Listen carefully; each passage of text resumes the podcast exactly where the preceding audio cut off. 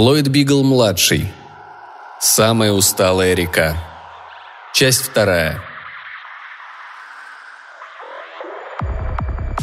Нелли Сирут Халаргорн неторопливо шла по коридору. Крепкая на вид женщина крупного телосложения с грузными плечами.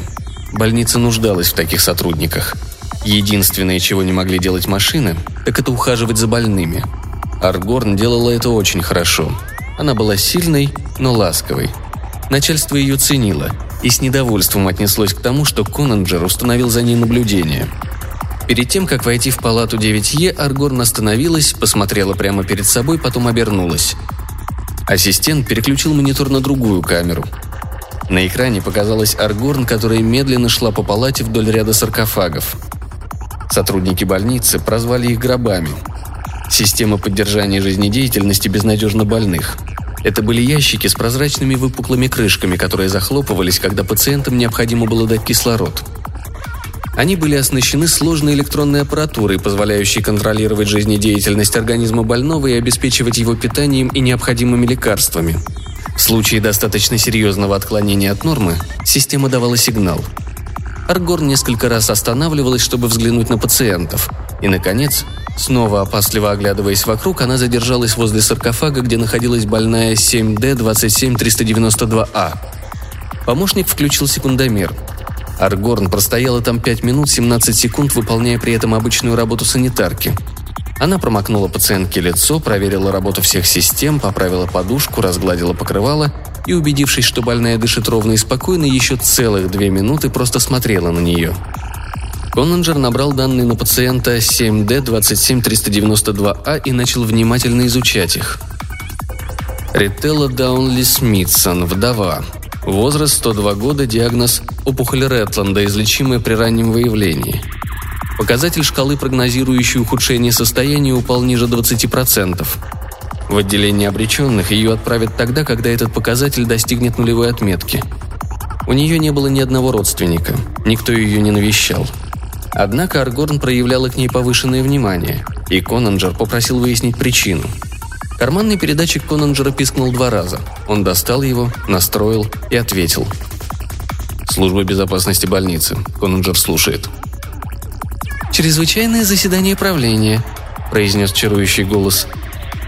«Они хотят видеть вас». «Все хотят видеть меня», – устало сказал Конанджер. «Это, наверное, потому что я такой симпатичный». Снова теплый смешок. Правление состояло из врачей разных специальностей. Они были великолепными специалистами, но, занимаясь вопросами безопасности, практически полностью утратили свою квалификацию. Когда Конанджер вошел в комнату, все выжидающие посмотрели на него. Прежде чем сесть, он пустил по кругу пачку отчетов. «Свою оценку создавшейся обстановки я изложил в письменном виде, господа», — сказал он. Я не вижу причин менять хотя бы один пункт тех рекомендаций, которые вы получили от меня на нашем последнем совещании. Угрозы со стороны пикетчиков для больницы нет. Эти молодые люди не собираются брать здание штурмом. По их мнению, они больше вашего обеспокоены судьбой пациентов, поскольку включают в их число и смертельно больных. Вы же, как они считают, этого не делаете. Да, серьезная опасность для пациентов действительно существует, и ваша тревога оправдана.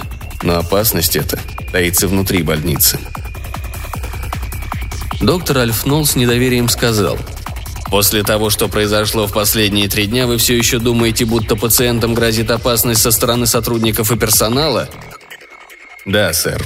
Из-за небрежного подбора кадров, из-за инвентаризации, проведенных до того, как меня перевели сюда. Я высказал свои рекомендации в этом докладе и повторю их устно.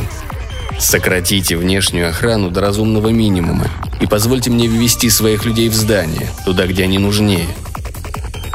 Вам известно, что с полудня число пикетчиков удвоилось? Да, сэр. Но я никогда не видел более мирного пикета. Они угрожают, стараясь привлечь внимание общественности к тому, что считают серьезной моральной проблемой. И вообще, господа, разве они не выполняют полезную социальную функцию – им удалось напугать всех в этой больнице. А кто из вас вспомнит, когда он в последний раз испытывал страх? Происходящее время от времени в вашем организме бурная эмоциональная реакция необходима для здоровья. Если она проявляется довольно часто, то не надо прибегать к помощи эмоциональной терапии. Спросите своего психиатра».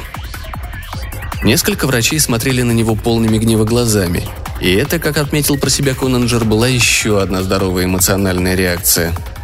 «Угроза пациентам таится внутри больницы», — повторил он. «Я не обнаружил никаких следов пропавших шприцев, не нашел никаких объяснений недостачи лекарств, а масштабы этой недостачи пугающие. Я не знаю, сколько у нас надежных сотрудников, потому что не была проведена тщательная проверка на том этапе, когда их нанимали на работу. Я требую разрешения ввести моих людей в здание. Вы еще подозреваете Аргорн? Ее начальство считает, что это несерьезно. Аргорн не так давно взяли, сэр, поэтому ее данные можно проверить. Она лжет абсолютно во всем, за исключением пола и места жительства. Мне бы хотелось выяснить, почему она это делает. Спросить ее об этом прямо я не могу. Она сразу догадается, что попала под подозрение. Если у нее есть сообщники, я хочу с ее помощью выйти на них». «Чушь», – пробормотал доктор Альфнол. «Нет, сэр.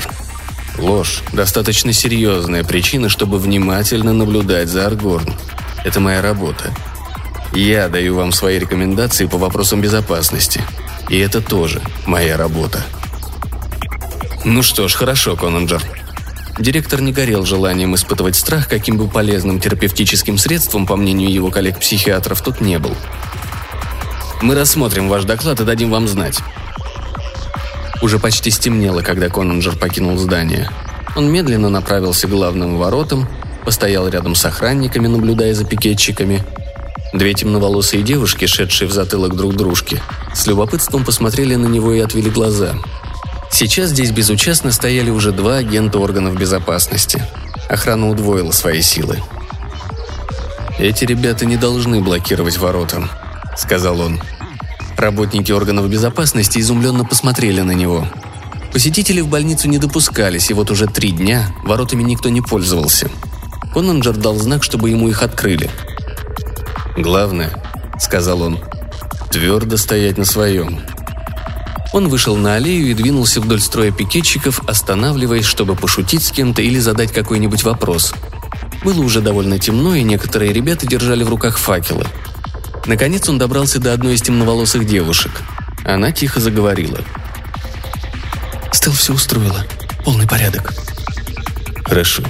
Передай ей, чтобы не опаздывала. Все зависит от времени». «Нам бы тоже хотелось пойти». «Нет. И без того риска хватает. А то мы вместо дела будем заниматься одной конспирацией. Он пошел дальше, к другой темноволосой девушке, и сказал ей о том, что пикетчики заблокировали ворота. Потом он вернулся назад и подал охраннику знак, по которому те открыли для него калитку. Пикетчики сразу же разбили свои ряды на две дуги и освободили подъезд к воротам.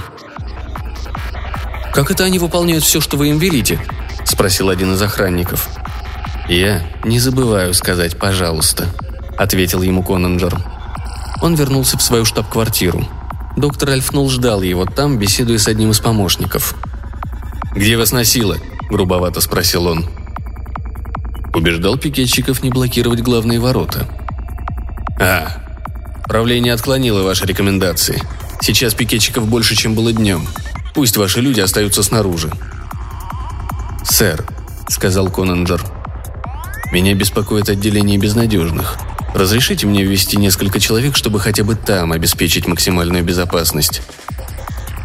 Правление иначе оценивает обстановку. Держите ваших людей на улице. Директор ушел. Конанджер сказал своему помощнику. «Пойду немного отдохну. Звоните мне, если что». Он вернулся в свой кабинет, растянулся на неудобном топчане и попытался заснуть. Ровно в десять он уже снова был на ногах – надо было проверить караулы. В здании царила тревожная тишина. Больничная жизнь шла своим чередом, и за исключением нескольких сиделок, время от времени переходивших из одной палаты в другую, Конанджер никого не встретил. Правда, он обратил внимание на то, что не слышит скрипа колес больничных каталог, самого привычного звука современной больницы. Обычно нескольких пациентов всегда куда-нибудь возили в промежутке между ужином и завтраком, а сегодня не провезли ни одного – он спустился на первый этаж и сказал в передатчик. «Я иду проверять внешние посты. Меня не будет на связи минут 30-40». «Здесь все спокойно», — ответил его помощник. «А что поделывает Аргорн?» «У нее сейчас перерыв». «Хорошо. Я выйду на связь, как только вернусь в здание». Конненджер свернул в узкий ведущий к выходу коридор, где не было телекамер. Открыв редко кем используемую наружную дверь, он вышел и снова закрыл ее. Затем натянул резиновые перчатки. Отперев и откинув металлическую крышку служебного люка, залез внутрь, а потом задраил ее за собой.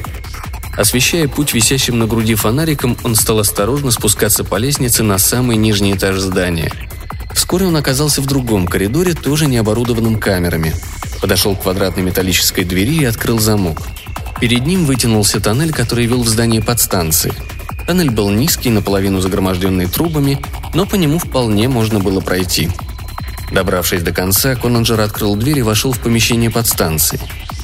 Теперь он находился за пределами больничной ограды, вне кордона охранников. Старые правые котлы больше не использовались, их держали на случай аварии. Ночного сторожа здесь не было – Коннинджер направился прямо к выходу и открыл дверь. За ней стояла Стел и с ней одиннадцать тщательно подобранных товарищей. «Пять девушек и семь парней», — сказала она. «Лучше быть точной. А вы опоздали». «Я пришел на минуту раньше», — ответил Коннинджер. «Итак, пять и семь. Все верно. А теперь идемте». Он раздал всем резиновые перчатки, и они с трудом неумело принялись натягивать их на руки — Потом он провел ребят внутрь и закрыл дверь. Когда Конанджер вылез из служебного люка, часы показывали 22.44. Он опустил крышку и отправился на разведку. 12 пикетчиков оставались в это время в люке на металлической лестнице. «Говорит Конанджер», — сказал он в передатчик. «Пока все спокойно», — ответил его помощник. Он вернулся к люку, выпустил пикетчиков и провел их через коридор на склад. «Здесь вы найдете форму», — сказал Конанджер.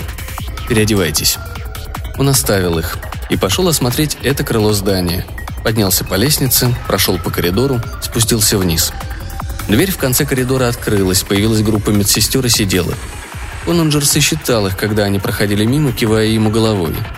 Младший и средний медперсонал отделения безнадежных. В 23.00 у них начинается перерыв. Они шли гурьбой – и их не волновало, что никому не нужные умирающие существа остаются совсем одни, без всякой опеки. Персонал всегда уходил вовремя, не задерживаясь. Как только они скрылись за углом, Конанджер открыл дверь склада. Вышли пикетчики, облаченные в форму среднего медперсонала.